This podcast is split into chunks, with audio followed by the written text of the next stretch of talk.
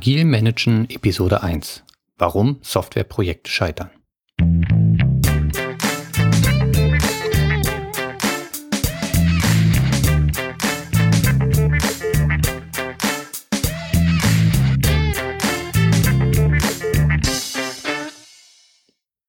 Herzlich willkommen bei Agil Managen, dem Podcast für Projektleiter und Führungskräfte in der Softwareentwicklung. Ich bin Sven Wiegand und biete dir Know-how aus der Praxis zu agilen Methoden, Mitarbeiterführung und effizientem Management, damit du dein Team zum Erfolg führen kannst. In der heutigen ersten Episode dieses Podcasts möchte ich auf den Grund eingehen, warum ich mich für agile Methoden entschieden habe, wie ich dazu gekommen bin. Das mag für den einen oder anderen, der agile Methoden schon einsetzt, vielleicht ein bisschen langweilig sein, aber für jeden, der derzeit noch nach dem Wasserfallmodell arbeitet, ist das mit Sicherheit ein interessanter Denkanstoß, ähm, um in Richtung der agilen Methoden zu gehen. Bei mir war der Auslöser 2007. Da hatten wir ein größeres Release in Arbeit. Das war mein erstes größeres Release. Ich war seit zwei Jahren Teamleiter Acht Entwickler haben ein halbes Jahr lang an neuen Funktionalitäten entwickelt. Wir haben nach Wasserfallmodell gearbeitet, so wie das damals bei meinem Arbeitgeber üblich war. Und ja, während der Entwicklungsphase stellte sich äh, die ganze Sache als komplizierter heraus, als ich das vorher eingeschätzt hatte. Die Situation war die, dass Features länger gedauert haben, Dadurch mussten wir einen Termin verschieben. Dann haben wir ganze Features gestrichen. Und während der Stabilisierungsphase stellte sich dann auch noch heraus, dass die Qualität nicht so war, wie wir uns das erhofft hatten. Oder kurz zusammengefasst, dass sie schlecht war. Und äh, auch mir selbst haben dann nach der Fertigstellung die Funktionalitäten nicht gefallen, so wie sie umgesetzt wurden aus Endanwendersicht. Das habe ich als große Niederlage wahrgenommen. Ich glaube, die Situation kennt jeder, der schon mal ein Softwareprojekt geleitet hat. Jeder hatte da schon mal seine Fehlschläge, Projekte, wo am Anfang, am Ende jeder mit unzufrieden war. Die Mitarbeiter, der Kunde, man selbst. Und das war genau die Situation, die ich da hatte. Hinzu kam, dass ein großes nächstes Release anstand für einen wichtigen Kunden und äh, mir war zu dem Zeitpunkt vollkommen bewusst, wenn wir so weitermachen, dann werden wir beim nächsten Release entsprechend genauso erfolglos sein. Und äh, das war natürlich nicht akzeptabel. Ich hatte das Glück, dass dann einer meiner Top-Entwickler eines Tages, kurz bevor ich in den Herbsturlaub ging, bei mir im Büro stand und mir ein Buch auf den Tisch legte. Er sagte, das, das habe ich gerade gelesen, das fand ich sehr interessant, magst du dir das mal ausleihen? Und das habe ich dann auch getan. Und das war einer dieser Momente, wo genau der richtige Denkanstoß im richtigen Moment kam und das Buch hat mir enorm geholfen. Deswegen möchte ich es auch dir wärmstens ans Herz legen. Ähm, das Buch hieß Why Software Projects Fail von George Stepanek. Ich verlinke das auch in den Show Notes. Das Buch gliedert sich in zwei Teile. In Teil 1 geht der Autor auf typische Probleme in Softwareentwicklungsprojekten ein und auch darauf, warum sich Softwareentwicklungsprojekte von anderen Projekten unterscheiden. Und leitet daraus, aus, leitet daraus auch ab, warum das Wasserfallmodell eigentlich für Softwareprojekte oder für die meisten Softwareprojekte nicht geeignet ist. In Teil 2 geht er dann auf Lösungsansätze ein ähm, und schaut sehr klar, wie man die Probleme adressieren kann. Wie gesagt, ich fand das Ganze äh, höchst anregend und ähm, das hat mich zum ersten Mal in die Richtung der agilen Methoden gebracht. Etwas, wo ich zu dem Zeitpunkt zwar schon mehrfach von gehört und gelesen hatte, mich aber nie ernsthaft mit beschäftigt hatte und auch immer der Meinung war, dass es eher was für Projektleiter und Teamleiter, die zu faul sind, äh, echte Projektpläne zu machen. Das Buch hat da zum ersten Mal meine Meinung dann geändert. Aber heute in der Episode beschränken wir uns nur darauf, ähm, was üblicherweise in so einem Wasserfallprojekt äh, alles schief läuft und was eventuell die Ursachen dafür sind. Gehen wir mal einen Schritt zurück und gucken uns mal an, wann ist ein Projekt eigentlich erfolgreich? Was macht ein erfolgreiches Projekt aus? Jeder, der mit Projekten mal zu tun hat, hatte, kennt wahrscheinlich das äh, magische Dreieck der Projektziele.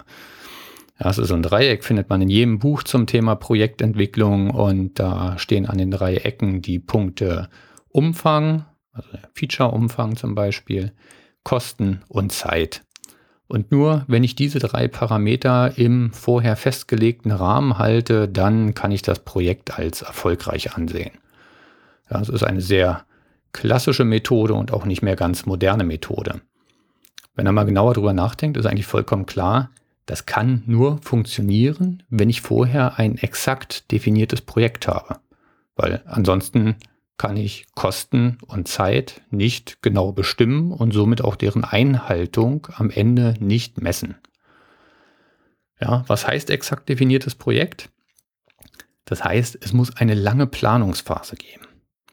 In den Softwareprojekten, wo ich gearbeitet habe, war das üblicherweise nicht so. Häufig bei Kundenprojekten wurden die Lastenhefte von Consultants erstellt, die vom Kunden bezahlt wurden und meist hat der Kunde nicht Lust, ähm, so viel Geld für eine, für eine Lastenhefterstellung auszugeben. Das Resultat war, dass das Lastenheft meist eher dünn war. Also das heißt, da wurden zwar die Funktionalitäten beschrieben, die der Kunde haben will, aber auf Themen wie ähm, ja, wie exakt soll die Oberfläche aussehen, wie verhält sich die Software in bestimmten Fehlersituationen, ähm, wie verhält sich die Software, wenn zwei bestimmte Parameter einer bestimmten Konstellation gesetzt sind. Auf solche Details wird da in den wenigsten Fällen eingegangen. Sowas gibt es natürlich in einigen kritischen Bereichen. Da muss man sehr genau spezifizieren. Wenn ich jetzt an ähm, Medizintechnik, Luftfahrttechnik und so weiter denke. Ähm, aber in den meisten Enterprise-Projekten in dem Umfeld, wo ich mich bewege, hat das einfach nicht stattgefunden. Das heißt, die Planungs- Phase oder die Spezifikationsphase war eher kurz. Auch wenn er eine lange ähm, Spezifikationsphase hat und da viel Zeit investiert, wie das bei klassischen Nicht-Software-Projekten der Fall ist, wenn man zum Beispiel mal an den Bau eines Flughafens denkt, ähm, muss das nicht immer zum Erfolg führen. Das sieht man zum Beispiel beim äh, Berliner Flughafen. Da wurde sehr viel Zeit in die Planung investiert und wir wissen alle, wie da der Zustand ist. Da wurden weder Kosten noch Zeit eingehalten. Also auch eine sehr ausführliche Spezifikation ist keine Garantie für ein Projekterfolg. Gucken wir uns mal an, wie das Wasserfallmodell funktioniert. Da haben wir mehrere Phasen in den Softwareprojekten, in denen ich gearbeitet hatte, gab es üblicherweise die Spezifikationsphase. Da hat der Consultant halt das Lastenheft erstellt, gegebenenfalls mit dem Kunden gemeinsam. Oder bei internen Projekten hat das Product Management äh, die Spezifikation erstellt. Dann wird diese Spezifikation in die Entwicklung übergeben. Und da gibt es dann jemanden, der die Planung macht. Das war dann üblicherweise ich. Ähm, wahrscheinlich bist es bei deinen Projekten, bist du das.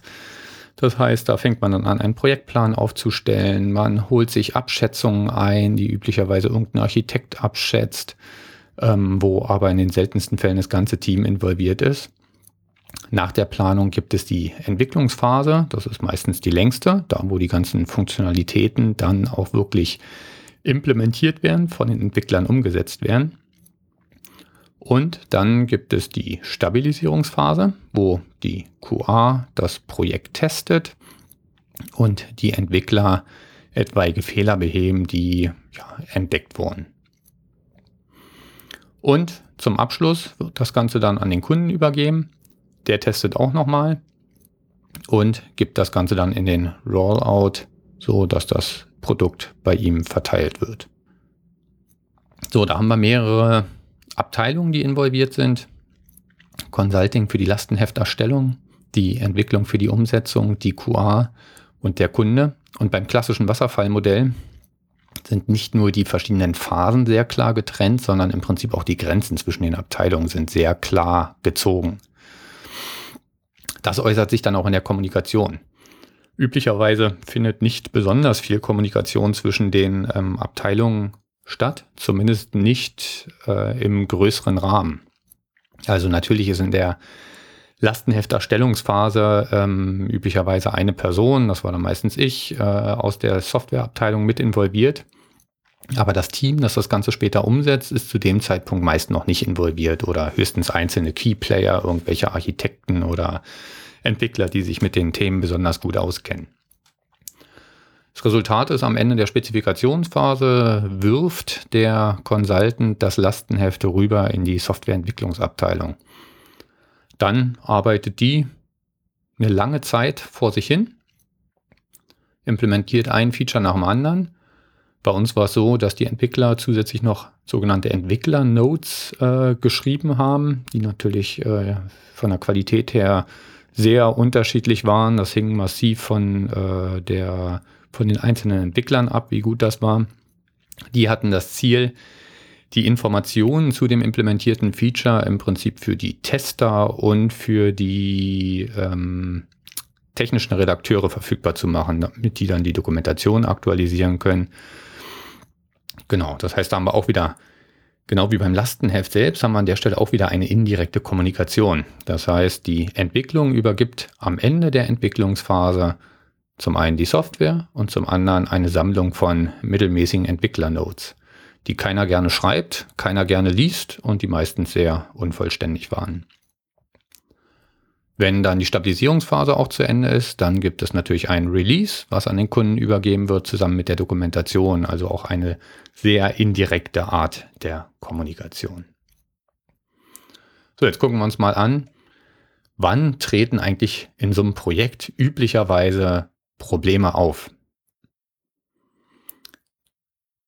Hier sind einige Beispiele, die ich alle so in der Praxis leider auch mehrfach erlebt habe. Ein paar Beispiele starten wir mal mit der Entwicklungsphase. Das ist so die erste Phase, wo Probleme nachher wirklich zutage treten. Ein Klassiker, den wahrscheinlich auch jeder kennt. Man beginnt mit der Implementierung einer Anforderung und schon wenn er die ersten Zeilen Code geschrieben hat, steht der Entwickler mit äh, Fragezeichen bei mir im Büro und sagt, wenn ich genau drüber nachdenke, verstehe ich die Anforderungen nicht vollständig. Da gibt es bestimmte Szenarien, bestimmte Fälle, die, da ist mir nicht klar, wie sich das da verhalten soll. Was ist das Resultat? Für die Anforderungen hat es eine Abschätzung gegeben. Die können wir jetzt nicht mehr halten, ja, weil wir müssen die Implementierung der Anforderungen unterbrechen. Wir müssen den Consultant mit einbeziehen. Der muss mit dem Kunden klären, was da genau passieren soll, weil in den seltensten Fällen kann er das selber beantworten, was da passieren soll. Und äh, somit hat diese Anforderung schon mal mehr Zeit und Kosten verursacht, als es ursprünglich geplant war. Ja, auch sonst kennen wir das alle. Äh, die Hoffnung ist ja immer, dass bei Abschätzung von Features im Mittel die Abweichung nach oben und die Abweichung nach unten sich ausgleichen. In der Realität äh, zeigt sich leider sehr häufig, dass die Implementierungen deutlich häufig aufwendiger sind als geschätzt. Leider hat man nur relativ selten den Fall, dass man auch mal Zeit spart bei einem Feature und äh, der Entwickler weniger Zeit braucht, als abgeschätzt war.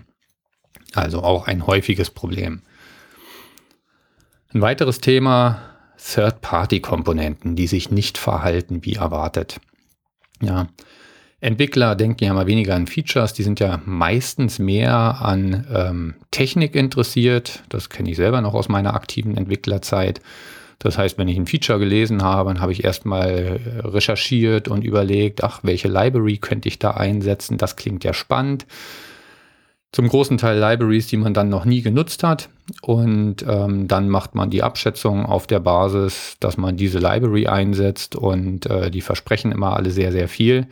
Wenn man dann in die eigentliche Implementierung reingeht, stellt man relativ schnell fest, ach, okay, Fall X geht nicht, Fall Y geht nicht. Dann fängt man an, da teure Workarounds drumherum zu bauen, um im Prinzip die Schwächen dieser Third-Party-Komponente auszugleichen. Ähm, und naja, das kostet dann natürlich auch wieder deutlich mehr Zeit, als es äh, optimistisch damals abgeschätzt wurde. All diese höheren Aufwände führen dann am Ende dazu, dass man das Entwicklungsende verschieben muss. Ja, also bei größeren Projekten nach Wasserfallmodell hatte ich das eigentlich fast immer gehabt. Das heißt, das Entwicklungsende muss nach hinten geschoben werden, weil man einfach mit den Sachen nicht fertig wird. Bei besagten Projekt 2007 war es sogar so, dass wir mehrmals das Entwicklungsende verschoben haben und dann trotzdem noch ganze Feature-Blöcke streichen mussten, weil wir die einfach nicht untergebracht hätten. Da hätten wir den Termin so weit verschieben müssen, dass es einfach fürs Unternehmen nicht mehr tragbar war. Das heißt, wir haben nicht nur den Termin verschoben, sondern auch den Umfang massiv gekürzt an der Stelle. Zum Projektende hin versuchen die Entwickler dann noch mit hohem Einsatz unter Zeitdruck und Überstunden die letzten Features irgendwie fertig zu knüppeln. Äh, meistens werden am letzten Tag äh, des Entwicklungszeitraums dann noch Features schnell in die Quellcode-Verwaltung eingecheckt. Ja, unter so einem Zeitdruck ist natürlich für sowas wie Entwicklertests oder Entwicklerdokumentation keine Zeit mehr. Das heißt, das wird dann verschoben. Das heißt, man hat dann irgendwelche hektisch zusammengefrickelten Features in der Software drin und äh, die weder von der Entwicklung getestet wurden, noch von der ähm, noch entsprechend dokumentiert wurden. Ähm, und wo auch häufig der Code leider dann nicht sehr schön ist. Und natürlich ist dann auch die Zeit nicht mehr dazu da, diese Sachen nachzuholen. Das redet man sich in dem Moment immer ein. Da steht der Projekttermin im Vordergrund und alle hoffen, ja, da kümmern wir uns später nochmal drum. Die Dokumentation ziehen wir nach, die Entwicklertests, na gut, die machen wir nicht, die macht dann ja eh die QA und den Code machen wir irgendwann später schön. Passiert natürlich nie, machen wir uns nichts vor, weil als nächstes steht das nächste äh, große Projekt an und das hat dann entsprechend wieder Vorrang. So, dann kommen wir als nächstes in die Stabilisierungsphase. Was sind da häufige Probleme? Ganz klar, die hektisch fertiggestellten Features funktionieren nicht. Nicht nur, dass der Tester gar nicht weiß, worum es dabei geht, weil die Entwicklerdokumentation nicht äh, fertig gemacht wurde oder wie sie es verhalten soll, sondern sie funktionieren einfach nicht. Das ist der Tribut dafür, dass man halt in Hektik da versucht hat, noch schnell irgendwas reinzudrücken. Auch ein ganz häufiges Szenario, was ich im Wasserfallmodell erlebt habe, ist das Thema Unstimmigkeiten zwischen Testern und Entwicklern. Ja, der Tester testet ein Feature, guckt sich an, wie ist es im Lastenheft beschrieben, ähm, prüft dann die Implementierung von dem Entwickler und sagt, das ist nicht das, wie ich mir das vorgestellt habe. Ja, ich hätte erwartet, dass sich das anders verhält. Hier im Lastenheft deute ich das auf eine bestimmte Art und du, lieber Entwickler, hast das äh, falsch implementiert. Der Entwickler widerspricht natürlich. Ja, der ist natürlich der Meinung, dass er das, dass das, was er da gemacht hat, äh, der richtige Weg ist. Und da das Projekt natürlich eh schon überzogen ist und die Zeit schon zu weit vorangeschritten ist, wird dann natürlich am Ende gesagt, ja komm, dann lassen wir es jetzt so, wie es ist. Ja, ist für den Tester natürlich höchst frustrierend, ähm, weil in, dem, in vielen Fällen hat er halt recht gehabt. Das war keine schöne Lösung, aber es ist einfach die Zeit nicht mehr da. So, dann hat man auch häufig die Situation in der Stabilisierungsphase. Vorher wurde ein halbes Jahr lang entwickelt, jetzt wird stabilisiert. Da wird dann irgendein Feature getestet, dann wird ein Bug gefunden, dann guckt sich der Entwickler den Bug an und dann stellt er fest, ach ja je, das ist ja ein konzeptionelles Problem. Das ist nichts, was ich mal eben zwischendrin fixe, sondern da muss ich mit richtig viel Aufwand rangehen und äh, muss da richtig was in der Software umbauen. Ist natürlich auch was, was entweder zu der Zeit im Projekt überhaupt nicht mehr umsetzbar ist, weil die Zeit nicht mehr reicht. Oder aber ähm, es führt zu so vielen Änderungen, ähm, dass dadurch schon wieder das gesamte Projekt gefährdet ist, weil das natürlich wieder Auswirkungen an anderer Stelle in der Software haben kann. Ein weiteres Problem ist, dass beim Wasserfallmodell natürlich die Zeit zwischen dem Moment, wo ich einen Bug fixe und dem Zeitpunkt, wo ich als Entwickler das Feature implementiert habe, die Differenz dazwischen, die kann sehr, sehr groß sein. Ja, wenn ich eine halbjährige Entwicklungsphase habe und es geht hier um ein Feature, was nun ganz am Anfang entwickelt wurde und der Tester testet das dann erst äh, nach einem halben Jahr, dann habe ich genau dieses Problem. Dann muss ich mich auf einmal wieder in irgendwas einarbeiten, was ein halbes Jahr alt ist. Und ähm, das macht die Sache einfach unnötig aufwendig. So, dann haben wir die Stabilisierungsphase irgendwann mehr schlecht als recht durch. Das Resultat ist dann, die Zeit war zu knapp. Wir haben einige Sachen, konzeptionelle Probleme gar nicht mehr lösen können. Das heißt, wir müssen an den Kunden mit bekannten Fehlern ausliefern. Aufgrund des Zeitdrucks sind einige Features noch gar nicht getestet oder zumindest bestimmte ähm, Ausprägungen, Spezialfälle dieser Features sind nicht getestet. Das Resultat am Ende ist, der Kunde ist unzufrieden. Der ist nicht nur unzufrieden mit dem Produkt, sondern der ist unzufrieden äh, mit uns als Anbieter. Und eigentlich hat keiner Freude an dem Projekt. Ja, der Consultant muss sich das Gejammer vom Kunden anhören. Die Mitarbeiter sind unzufrieden, weil sie nicht das Gefühl haben, dass sie was Gutes abgeliefert haben. Ich bin unzufrieden, weil ich das Gefühl habe, dass ich ein schlechtes Projekt abgeliefert habe. Kein schönes Ergebnis. So, das waren die Probleme, wann sie sichtbar geworden sind in verschiedenen Phasen. Das erste Problem ist in der Entwicklung aufgetreten. Ja, das waren die unklaren Anforderungen. Jetzt gucken wir uns mal an, Wann werden die Probleme verursacht? Da fängt schon deutlich früher an. Schon in der Spezifikationsphase, wo der Consultant das Lastenheft schreibt, ist ein häufiges Problem, dass der Consultant nicht wirklich hinterfragt, was der Kunde will. Ja, der Kunde sagt irgendwas und der Consultant schreibt es einfach auf. Das ist auch nicht immer im Interesse des Unternehmens. Ich war nun in einer Firma, die ist äh, Standardproduktanbieter. Das heißt, wir haben Produkte für unsere Kunden gebaut, Standardprodukte, teilweise dann halt mit kundenspezifischen Anpassungen. Und natürlich kann ich alles genau so umsetzen, wie der Kunde sich das wünscht. Ob das allerdings fürs Produkt am Ende gut ist, weil man hat ja auch ein Standardprodukt, was man weiterentwickeln möchte, sei dahingestellt. In der Regel wäre es deutlich glücklicher, wenn ein Consultant den Kunden auch beeinflussen würde. Nicht hinterfragt, wie willst du etwas haben, sondern was willst du eigentlich erreichen? Und dann auch guckt, Mensch, da gibt es doch schon was, was so ähnlich ist in unserer Software. Ähm, lieber Kunde, kannst du vielleicht damit auch leben. Ist ein bisschen anders, als du es jetzt haben willst. Da ist eine kleine Abweichung im Ablauf, im Prozess drin. Aber dafür nutzt du ein Standard-Feature. Du musst die Entwicklung nicht bezahlen und äh, du profitierst davon, wie gesagt, dass es ein Standard-Feature ist, was auch äh, in unserem Prozess immer schön mit getestet wird. Passiert leider selten. Das heißt, der Consultant schreibt genau das auf, was der Kunde ihm sagt, teilweise ohne vollständig die Hintergründe zu verstehen. So, dann gibt es ein weiteres Problem, was schon in der Spezifikationsphase verursacht wird und was meiner Meinung nach auch nicht lösbar ist. Und zwar, das Lastenheft ist unvollständig. Damit müssen wir uns abfinden. Ein Lastenheft ist immer unvollständig. Gerade in diesen Enterprise-Projekten, wo niemand wirklich eine jahrelange Spezifikationsphase haben will. Und auch wenn ich als Entwicklungsleiter und auch diverse Entwickler das Projekt mehrfach durchgeguckt haben, das Lastenheft mehrfach durchgeguckt haben, ähm, es ist unvollständig. Man übersieht immer Details und man kann mit so einem Lastenheft äh, Ewigkeiten verbringen und wird immer noch Lücken entdecken. Damit müssen wir uns einfach abfinden. So, wann werden weitere Probleme verursacht? Nicht wann sie auftreten, das haben wir schon geklärt, sondern wann werden sie verursacht? Weiter geht's in der Planungsphase. Was machen wir da? Wir schätzen unvollständige Anforderungen auf Basis von Erfahrungen aus der Vergangenheit ab. Ja. Wie funktionieren Erfahrungen? Erfahrungen basieren auf Erinnerungen. Wie funktionieren Erinnerungen? Man erinnert sich immer nur an das Gute. Ja, das kennt jeder selbst, wenn er mal irgendwie im Urlaub war. Zwei Wochen, davon waren sieben Tage Regen. Kaum jemand sagt nach einem halben Jahr noch, Mensch, der Urlaub war aber Mist gewesen, hat überhaupt keinen Spaß gemacht, sondern man erinnert sich an die wenigen guten Sachen, die da waren und das ist auch gut so, ist sehr positiv, hat aber für Abschätzung den riesigen Nachteil, dass mir einfach, dass ich zu optimistisch bin. Ich erinnere mich nicht mehr an die vielen Probleme, die in der Vergangenheit bei Implementierung aufgetreten sind. Hinzu kommt natürlich auch, äh, dass in jedem Projekt auch neue Sachen drin sind, die man in der Form so noch nicht gemacht hat und die man dementsprechend überhaupt nur schwer beziffern kann.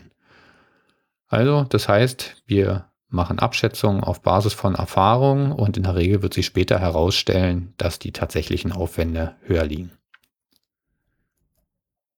So, was für Probleme werden in der Entwicklungsphase verursacht? Der Entwickler implementiert ein Feature so, wie er es versteht. Ja, klar, was soll er auch anderes machen? Aber Lastenheft von einer Person zur nächsten geben, das hat immer so ein bisschen stille Postcharakter. Einer schreibt was auf, der nächste nimmt das in die Hand, liest es, interpretiert es und macht daraus ein Feature in der Software. Ja. Das führt dann genau später in der QA-Phase zu diesen Differenzen. Der Tester hat es anders verstanden, als der Entwickler es implementiert hat und äh, dementsprechend führt das dann zu diesen ähm, ja, Diskussionen, die da auftreten.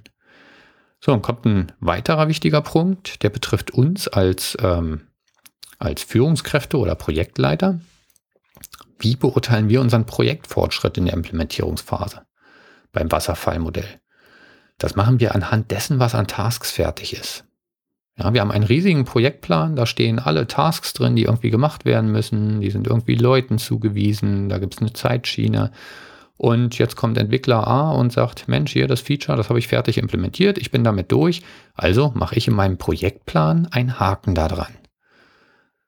Ja, dabei habe ich aber nicht bedacht, dass später in der QA-Phase erst geguckt wird, ist das Feature denn tatsächlich fertig? Macht das dann wirklich das, was im Lastenheft steht? Ist es denn, ich will nicht sagen fehlerfrei, fehlerfreie Software gibt es nicht, aber sind denn auch alle Fehler darin beseitigt?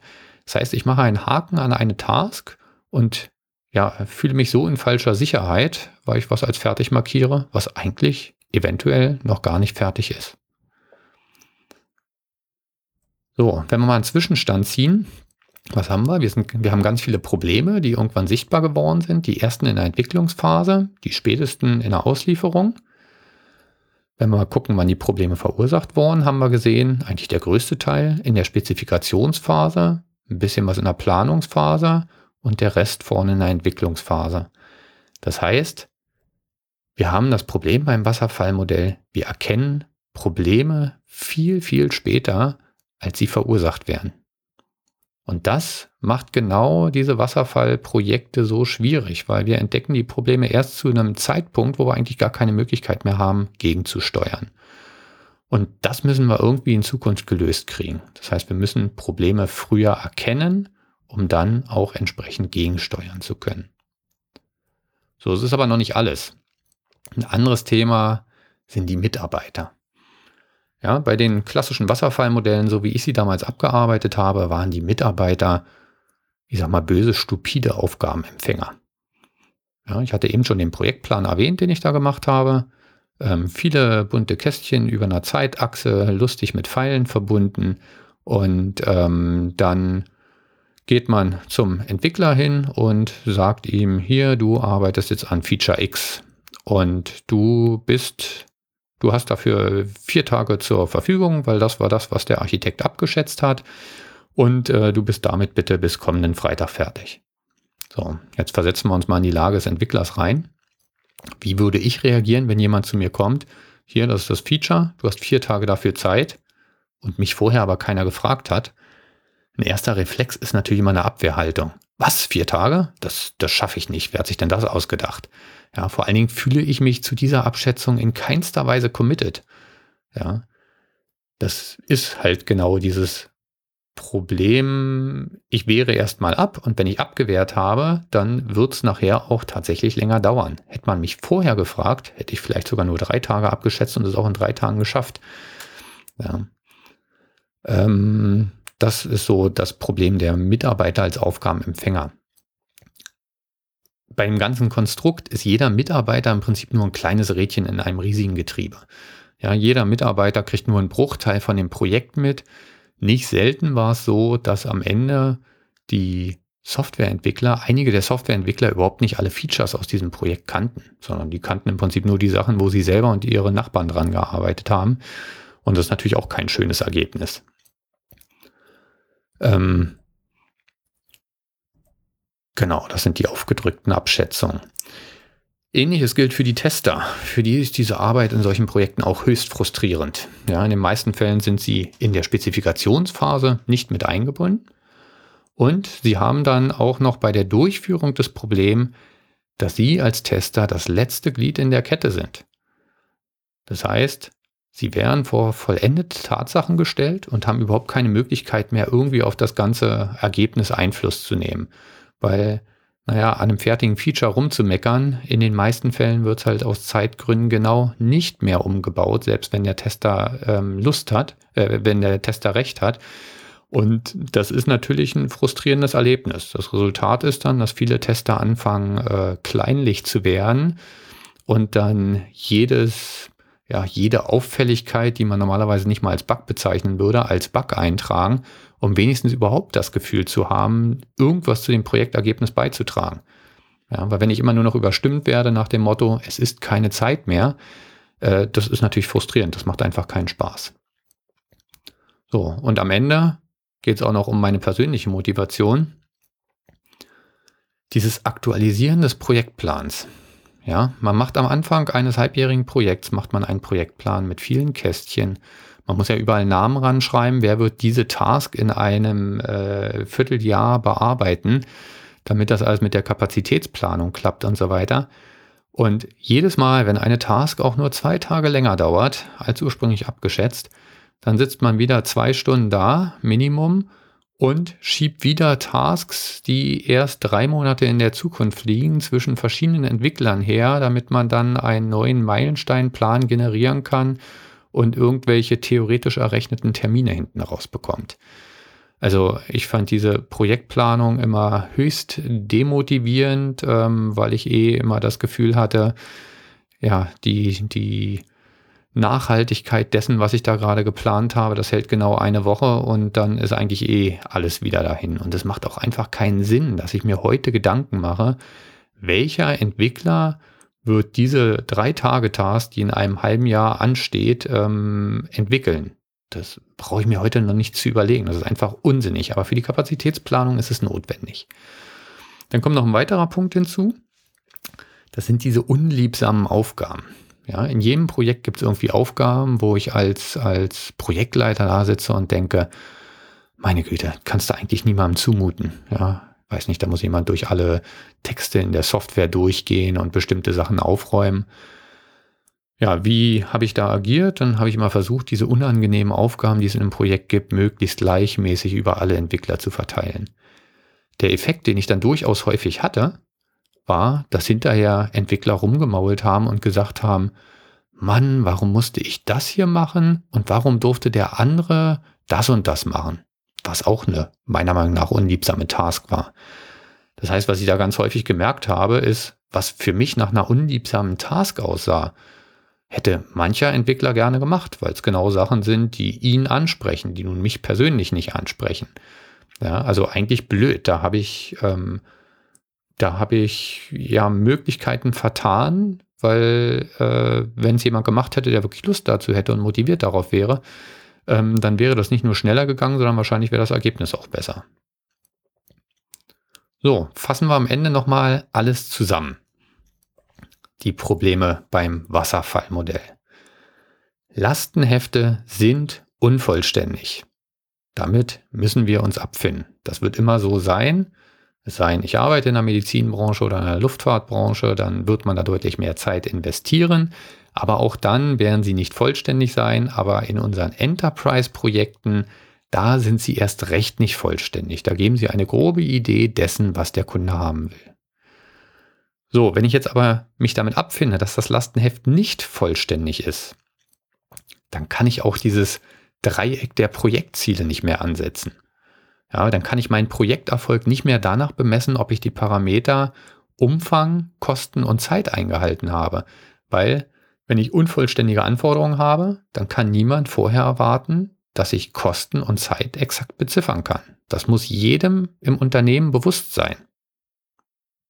Ganz wichtiger Punkt. So, dann haben wir gesehen bei der Analyse, wann Probleme auftreten und wann Probleme verursacht werden. Wir müssen Probleme früher sichtbar machen. Das ist einer der wichtigsten Punkte, ja, damit wir den Projektfortschritt realistischer einschätzen können. Solange ich die Probleme nicht sehe und immer nur meinen Haken an Tasks mache, nur weil Entwickler, ein Entwickler gesagt hat, die Task ist fertig, werde ich ein Projekt nicht anständig managen können. Ich muss zu diesem Zeitpunkt wissen, nee, das Feature ist noch nicht fertig. Da sind noch Probleme drin, da sind noch offene Fragen, da sind sich Tester und Entwickler noch nicht einig und wirklich erst einen Haken ranmachen, wenn es komplett fertig ist. Ansonsten werde ich immer einen zu positiven Eindruck von dem Projekt haben. Ein weiterer Punkt ist, wir müssen Verschwendung reduzieren. Ja, wir müssen unnütze Dokumente abschaffen. Bei uns damals waren es diese Entwicklerdokumente. Ja, wie ich schon sagte, die Entwickler haben die nicht gern geschrieben. Die meisten Entwickler haben die auch nicht gut geschrieben. Die meisten Tester haben sie nicht gern gelesen. Meine Güte, die Leute sollen miteinander reden. Ja, aber in ganz vielen Unternehmen, bei mir war es damals nicht anders, gab es einfach irgendwelche Prozesse, die das so definiert haben, weil sich das mal irgendwann irgendjemand ausgedacht hat. Und ich als damals noch frischer Teamleiter war natürlich nicht derjenige, der dann wirklich auch hinterfragt hat, hm, machen die noch Sinn? Oder zumindest zu der Zeit noch nicht. Das kam dann erst später. Ähm, und man hat das erstmal so weitergemacht. Das heißt, man hat Dokumente geschrieben, um einen Prozess zu befriedigen und hat damit diese stille Postkultur äh, im Prinzip unterstützt. Anstatt zu sagen, Leute, setzt euch zusammen, macht eine persönliche Übergabe, dann spart der Entwickler das Schreiben, der Tester spart das Lesen von diesen Dingern und ähm, die persönliche Kommunikation bringt immer viel mehr rüber und sorgt in der Regel auch für eine bessere Zusammenarbeit. So, und dann am Ende der wichtigste Punkt. Wir müssen unsere Mitarbeiter bevollmächtigen. Ja, wir müssen aus dem stupiden Aufgabenempfänger, müssen wir eigenständige Individuen schaffen, die wirklich mit vollen Einsatz auf das Projektziel hinarbeiten. Weil nur dann werden wir mit unserem Team erfolgreich sein und ein Projekt gut zu Ende bringen können. Und jeder Entwickler muss das gesamte Projekt kennen. Der muss wissen, was ist das Ziel, was ist das Projektziel. Der muss wissen, wer arbeitet gerade an welchem Feature, wo kann ich am besten unterstützen. Solange jeder nur vor sich hinarbeitet an den Team, an den Themen, die er von seinem Projektleiter auf den Tisch gelegt bekommen hat, werden wir da nie ein gutes Ergebnis rauskriegen. Ja, also ich fasse nochmal zusammen die Punkte, auf die wir uns zukünftig konzentrieren müssen. Lastenhefte sind unvollständig. Damit greift das Dreieck der Projektziele nicht mehr. Wir können vorher nicht Kosten und Zeit fest beziffern. Ich weiß, wir müssen es in einigen Situationen, da werden wir in späteren Episoden darauf kommen, wie wir diese Probleme angehen können. Aber es muss im Unternehmen bewusst sein, dass das so nicht geht auf Basis unvollständiger Lastenhefte. Wir müssen Probleme früher sichtbar machen. Wir müssen unnütze Dokumente abschaffen und Verschwendungen vermeiden und wir müssen unsere Mitarbeiter bevollmächtigen. So, da haben wir ja schon mal eine ordentliche Liste von Punkten zusammen, die wir machen müssen, um aus dem Wasserfallmodell was zu machen, womit wir wirklich gut arbeiten können, womit wir wirklich ein gutes Ergebnis am Ende bei rausbekommen. Ich denke, anhand der Probleme, die ich hier aufgeführt habe, ich, freue mich da über euer Feedback. Ich gehe davon aus, dass der eine oder andere von euch ähnliche Probleme in seinen Projekten auch erlebt hat. Ja, von daher würde ich mich da über euer Feedback auf der Webseite freuen, ähm, wenn ihr mir da mal sagt, ob ihr mit ähnlichen Problemen zu kämpfen hattet. Vielleicht bin ich auch der Einzige, der mit dem Wasserfallmodell nicht klar geworden ist, äh, klar gekommen ist. Okay, in der nächsten Episode werden wir uns dann Lösungsansätze angucken um diese Probleme, die wir adressieren müssen, zu umgehen. Und es wird jetzt niemand überraschen, wenn ich da schon mal ein bisschen vorgreife, ähm, dass wir da natürlich in die Richtung der agilen Methoden gehen, weil natürlich adressieren die agilen Methoden genau diese Themen. Deswegen wurden sie erschaffen und deswegen funktionieren sie auch in der Praxis so gut. Aber wir wollen uns da hier mal langsam rantasten ähm, und wirklich verstehen, wo das herkommt. Okay, so, dann möchte ich euch am Ende noch auf die Show Notes der Episode verweisen. Da findet ihr zum einen den Link zum Artikel auf der Webseite agilmanagen.de. Da gibt es einen Artikel mit äh, dem gleichen Inhalt wie diese Episode. Da könnt ihr das nochmal in Ruhe nachlesen. Auch da freue ich mich über Feedback. Und in den Show Notes werde ich auch entsprechend das Buch Why Software Projects Fail äh, verlinken. Kann ich euch wirklich nur empfehlen. Hat bei mir viele Aha-Erlebnisse damals ausgelöst und war für mich der maßgebende Trigger dafür, vom Wasserfallmodell auf die agilen Methoden zu gehen. Nutzt ruhig den Link, wenn ihr es euch auf Amazon kaufen wollt. Den Link auf, äh, aus den Show Notes, dann unterstützt er mich gleich noch mit. So, das war's auch schon meine allererste Podcast-Episode. Ich bin gespannt auf euer Feedback. Ich bin Sven Wiegand und wünsche dir und deinem Team viel Erfolg. Bis zum nächsten Mal bei Agil Managen.